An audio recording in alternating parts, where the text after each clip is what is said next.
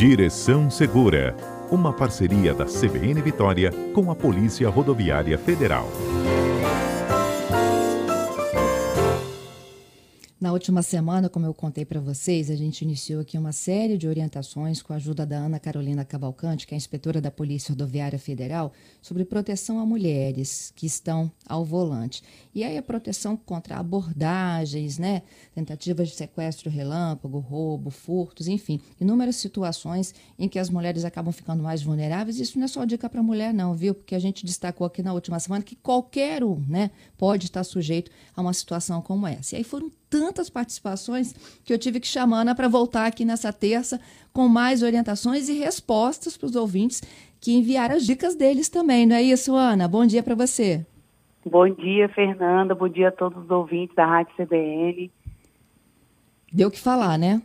Deu o que falar. Que legal, né? Que teve essa repercussão aí. Faz a gente refletir, né? Sobre como agir caso aconteça algum tipo de, de assalto ou enfim, qualquer coisa que ocorra quando a gente está na direção do veículo, é importante a gente pensar que, em como reagir. Isso. Uh, é, Carol, eu, inclusive, né, na, na, última semana, uma das dicas que você falou no ar, eu até convido os nossos ouvintes, tem podcast do Direção Segura, tem também site da CBN, com o quadro da última semana. E uma das dicas eu praticamente coloquei, assim, na hora, saí daqui, mudei a posição da cadeirinha do, da minha filha no carro. A cadeirinha ficava no sentido contrário ao meu. E aí, só para vocês entenderem, Ana Carolina disse que bebê conforto, cadeirinha, né, assento de elevação, eles devem estar atrás do motorista, porque é a forma mais rápida, no caso de uma abordagem, de você sair e tirar sua criança de dentro do carro, não é isso, Carol? Exatamente. É, a gente, assim, quem é pai e mãe fica naquela, naquela dúvida, né? Onde colocar a cadeirinha, onde que é mais seguro. E aí, se a gente for pensar na segurança em relação aos assaltos, né? Em relação a esse risco, caso no veículo tenha uma pessoa só, só motorista, só mãe que está ali dirigindo, o melhor lugar para colocar a cadeirinha é atrás do banco do motorista. Porque em caso de assalto, roubo de veículos principalmente, né, em que o assaltante vai e leva o veículo, você consegue em um menor tempo possível retirar a criança do, do, banco de trás e evitar que ela vá junto com os assaltantes, né? Então essa é a nossa dica. Por outro lado, Fernanda, tem a questão de segurança viária, de risco de acidentes, que muita gente pergunta ah, onde eu devo colocar a cadeirinha para evitar né, que se ocorra o acidente ali com meu uhum. filho, onde ele fique mais protegido.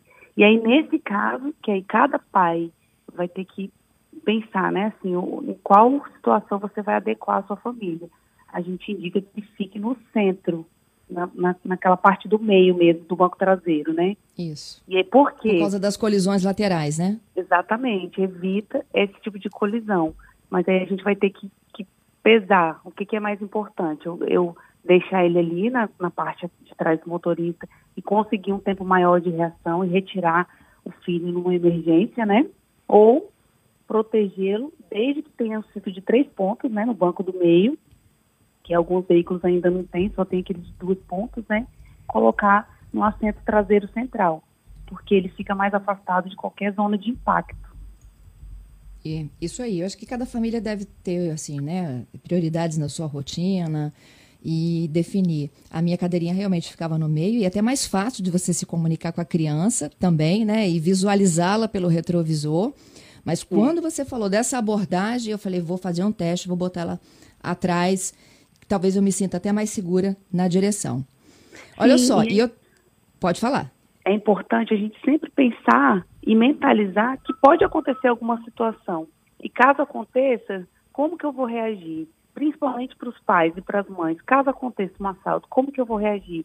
Como que eu vou tentar proteger minha família? Então a gente sempre tem que mentalizar isso pensar que pode acontecer, porque realmente acontece bastante, todos os dias, e aí, nesse caso, a gente vai ter um tempo de resposta mais rápido e conseguir tirar a criança do veículo. Isso aí. E aí, muitas das nossas dicas da, da semana passada renderam perguntas e comentários. Uma delas, você falou de insufilme, né? E uhum. a Noêmia é nossa ouvinte lá de Cariacica. Ela está contando um pouco da experiência do filho dela, que também trabalha com segurança. E ela diz o seguinte, que é, já ouviu né, do filho dela relatar que várias das abordagens a mulheres é porque eles perceberam, né? O carro não tinha isso filme, eles perceberam que era uma mulher ao volante, acharam que a mulher, ela, eles acham que a mulher é mais vulnerável a ações, né? De, de bandidos, tem menos chance de reagir, enfim. E aí a dica dela é a seguinte, né? Olha, o meu filho sempre disse que é melhor ter isso filme, porque sem isso filme dá para ver que a mulher a abordagem é certeira. Queria que você comentasse um pouquinho disso também. Então, essa, essa questão do isso filme que a gente falou na semana passada, ela dá uma percepção de segurança, mas é uma percepção falsa. Para que, que foi criado isso filme para colocar no veículo, né? É para ele reduzir o calor do veículo, aumentar o rendimento do ar-condicionado e proteger ali os itens internos, o banco. Quando você coloca esse, esse filme, ele deixa menos luz entrar dentro do veículo, né? Só que com o passar do tempo, Fernando, ele, ele criou um status na sociedade como um item de segurança, que em tese, né, para as pessoas, ele poderia evitar assalto ou furto no interior do veículo.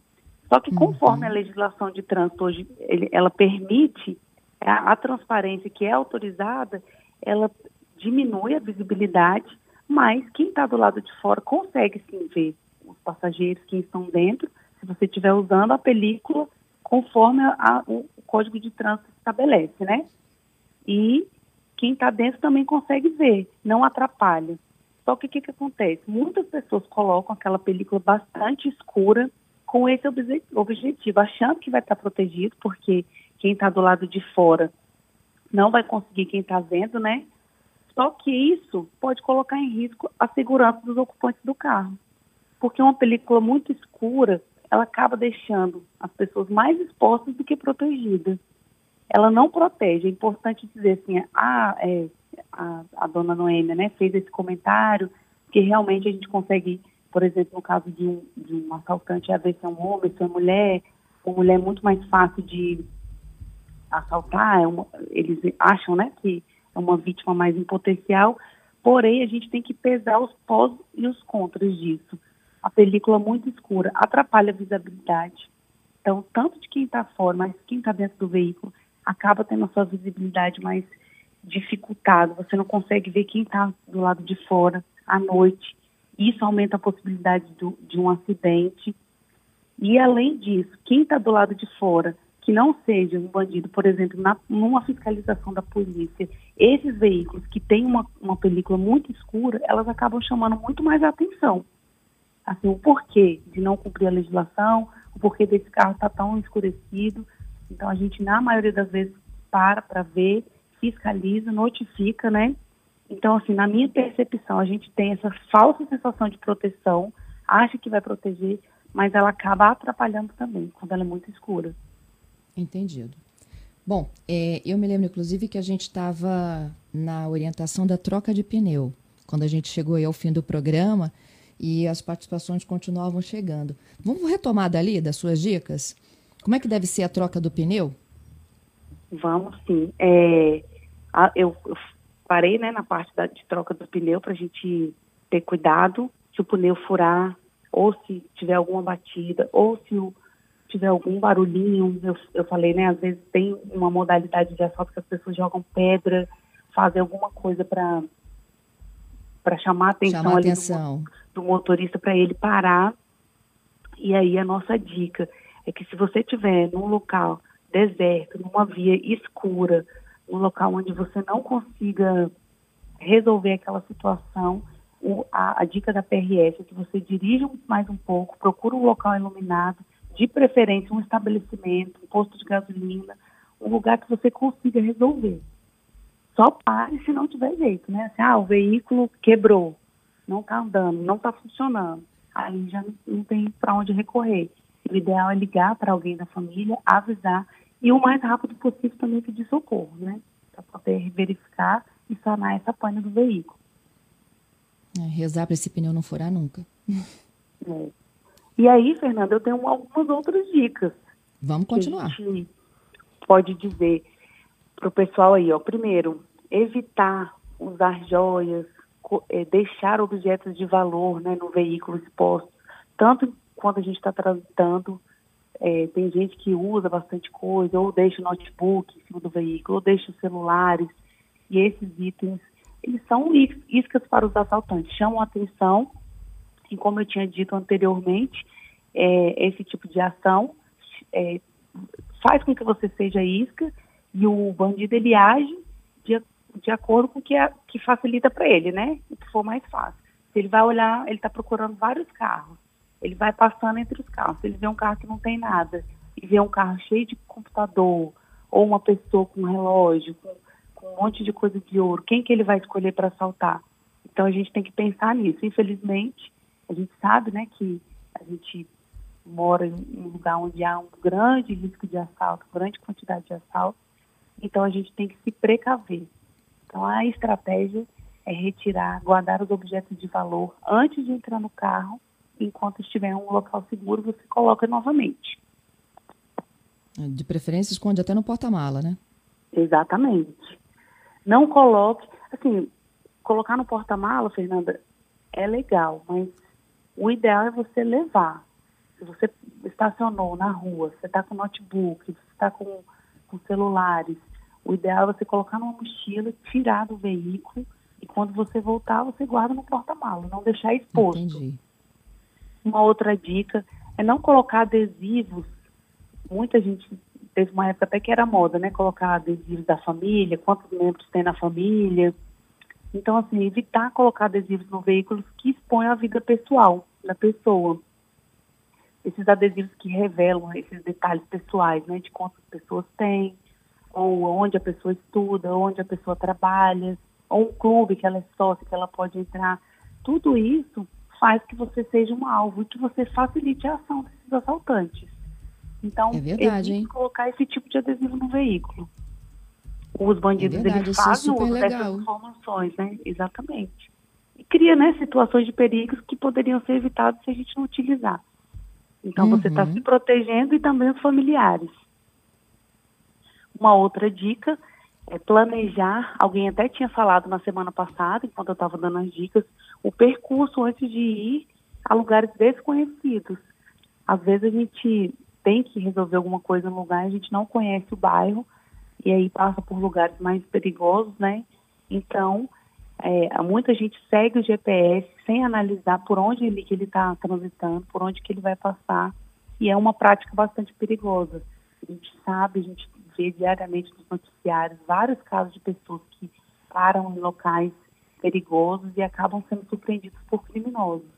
Então, a nossa dica é que antes de sair para algum lugar, qualquer lugar que você desconhece o caminho, pesquise e conheça o trajeto mais seguro para você chegar onde você precisa.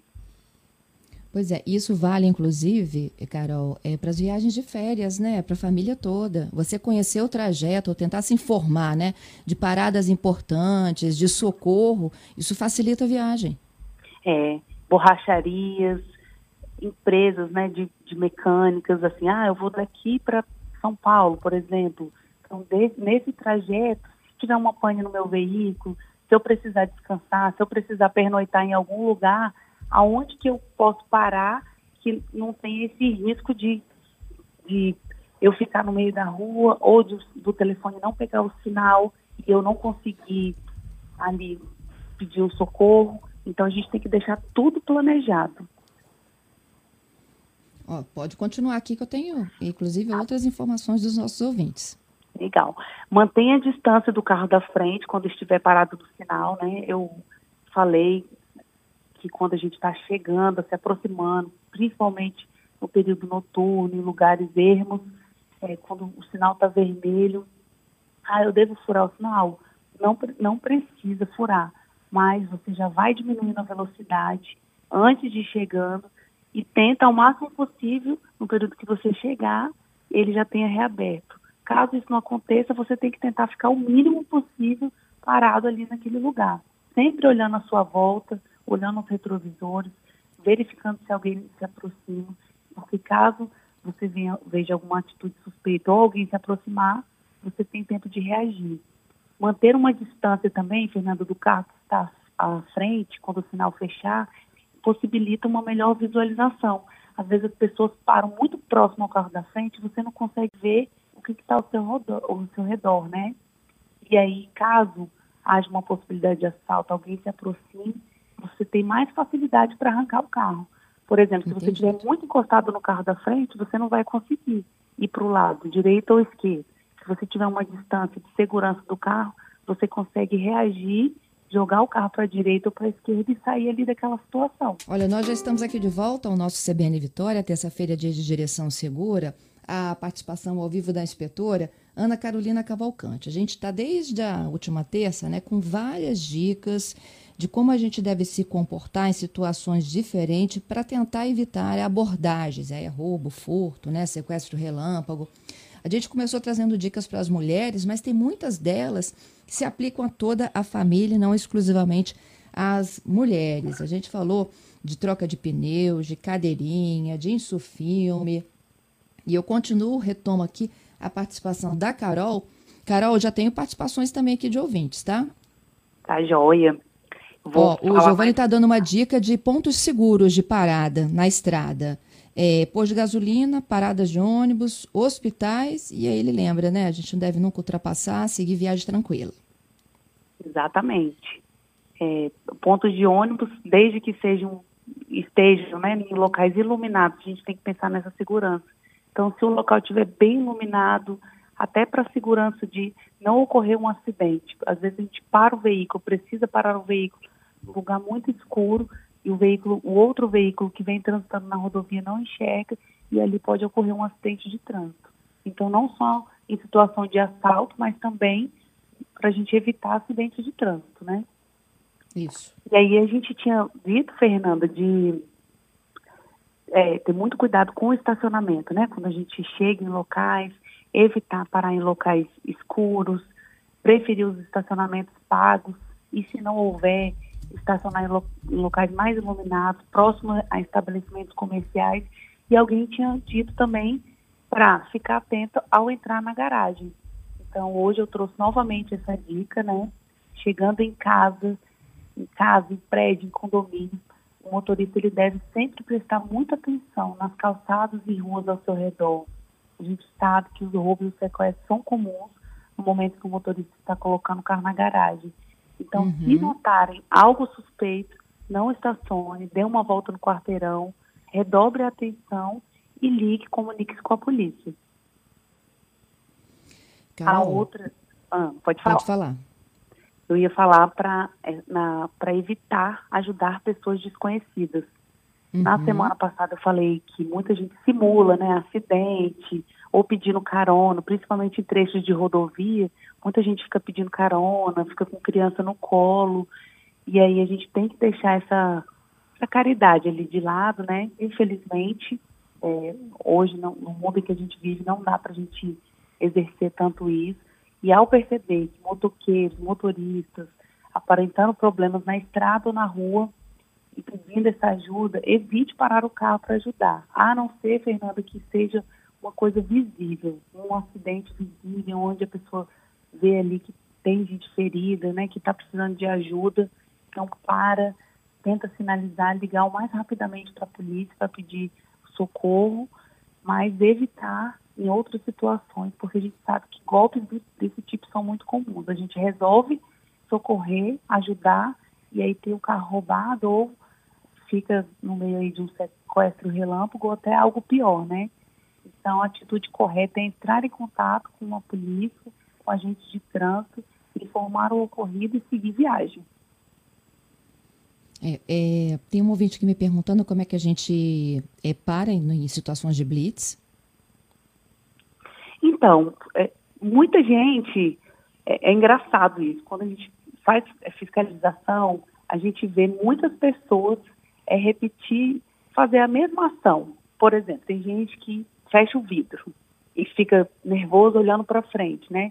O que que, o que que é uma regra básica de trânsito?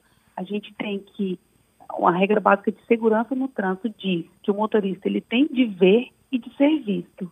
Se você não tem nada para esconder, por que não ser visto pela polícia ou numa fiscalização, né? Então, uhum. ao passar numa blitz, se você puder, pode ligar a luz, aquela luz da frente ali, para que, principalmente em períodos noturnos, para que os policiais consigam visualizar quem está no veículo, quantas pessoas tem no veículo, caso haja alguma situação, a pessoa está sendo assaltada, você passa devagar, não precisa passar numa velocidade alta, ou fazer como muitas pessoas fazem, que cola no carro da frente para evitar né, ser parado pela polícia. Então a dica da PRF é seja visto, faça com que os policiais que estão na fiscalização consigam ver o veículo e quem está dentro dele. É isso aí. É, quando a gente não consegue né, colocar em prática nada disso que a gente orientou e de fato a pessoa é rendida, como proceder? Acho que essa é a última. Então, Fechamos, né? Nosso guia de orientações aqui.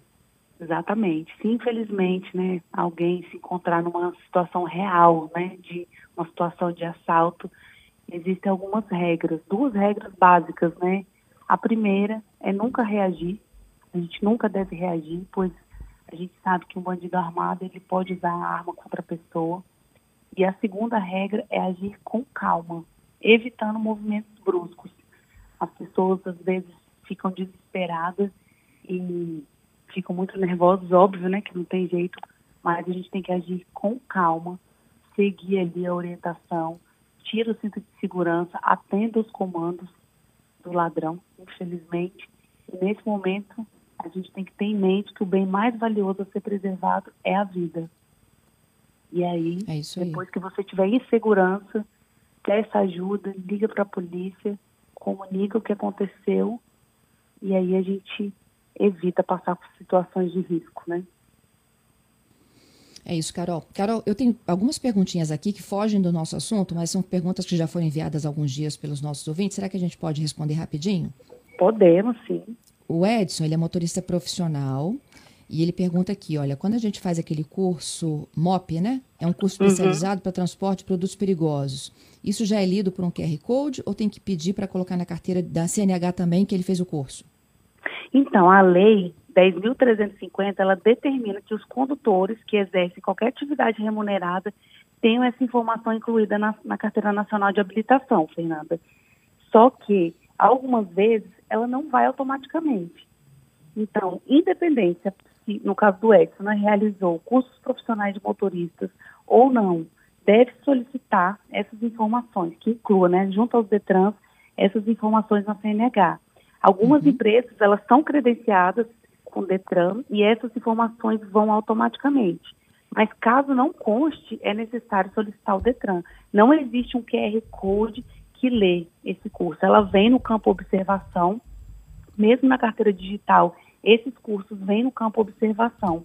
Então, caso não conste, tem que fazer essa solicitação. E enquanto isso, porque demora um tempo, né? tem o, o artigo 2 da resolução 205 do CONTRAN, ele fala sobre os documentos de porte obrigatório. E aí, no caso que não conste essa observação que o motorista possui o curso profissional, é, sempre que for obrigatório a aprovação em curso especializado, o condutor deverá portar sua comprovação, a, a, a comprovação que ele fez esse curso, até que essa informação seja registrada no RENASH, né, na carteira de habilitação, e incluída no campo específico da CNH. Então é importante ficar atento a isso. Além desse curso de, de MOP, que é de movimentação operacional de produtos perigosos, só a título de curiosidade, Fernanda, para trabalhar com transportes, alguns tipos de transportes, é preciso cumprir 50, 50 horas das aulas e realizar 16 horas aulas de atualização a cada cinco anos para transporte escolar, transporte coletivo de passageiros, motofrete e mototáxi, transporte de emergência, transporte de produtos perigosos e transporte de cargas indivisíveis. Nesses cursos especificamente, caso o motorista tenha feito e não te constar na carteira, ele tem que fazer essa solicitação junto ao Detran. Ok. Tem a última pergunta aqui, que é do Francisco. Ele tem a carteira de habilitação categoria D, mas ele não dirige veículos pesados. Considerando que a carteira dele vence em outubro, que ele não pretende fazer o exame toxicológico antes do vencimento, ele pergunta que pela nova regra, né, se ele for parado pela polícia já a partir de agosto, ele estaria cometendo alguma infração ou não? Então, as novas, as novas regras né, de, da lei de trânsito, elas entraram em vigor em abril e elas causam bastante dúvida e discussão entre os motoristas, né? E entre essas mudanças está realmente essa aí, que é a criação de punições para os motoristas com habilitação na categoria C, D e E, que não estejam com o exame toxicológico em dia. No caso do senhor Francisco, se ele não estiver dirigindo veículo que exija essa, essa, esse exame toxicológico, que são categorias C, D e E, se ele estiver dirigindo veículo da categoria A e B, não tem problema. Agora, se ele estiver conduzindo esses veículos na categoria C, D e E, ele tem que fazer essa renovação e fazer o exame toxicológico.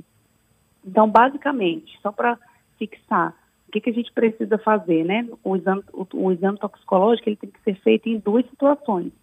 Durante a obtenção ou a renovação da CNH para as categorias C, D e E, ou a cada dois anos e seis meses ou seja, a cada 30 meses da obtenção da renovação.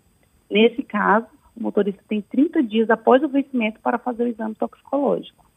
Se Entendido. o condutor estiver dirigindo um veículo que não seja exigido, que é categoria A e B, não tem problemas. Carol, muito obrigada, viu, mais uma vez pela sua participação. Boa terça e até semana obrigada. que vem. Obrigada, boa terça e até semana que vem.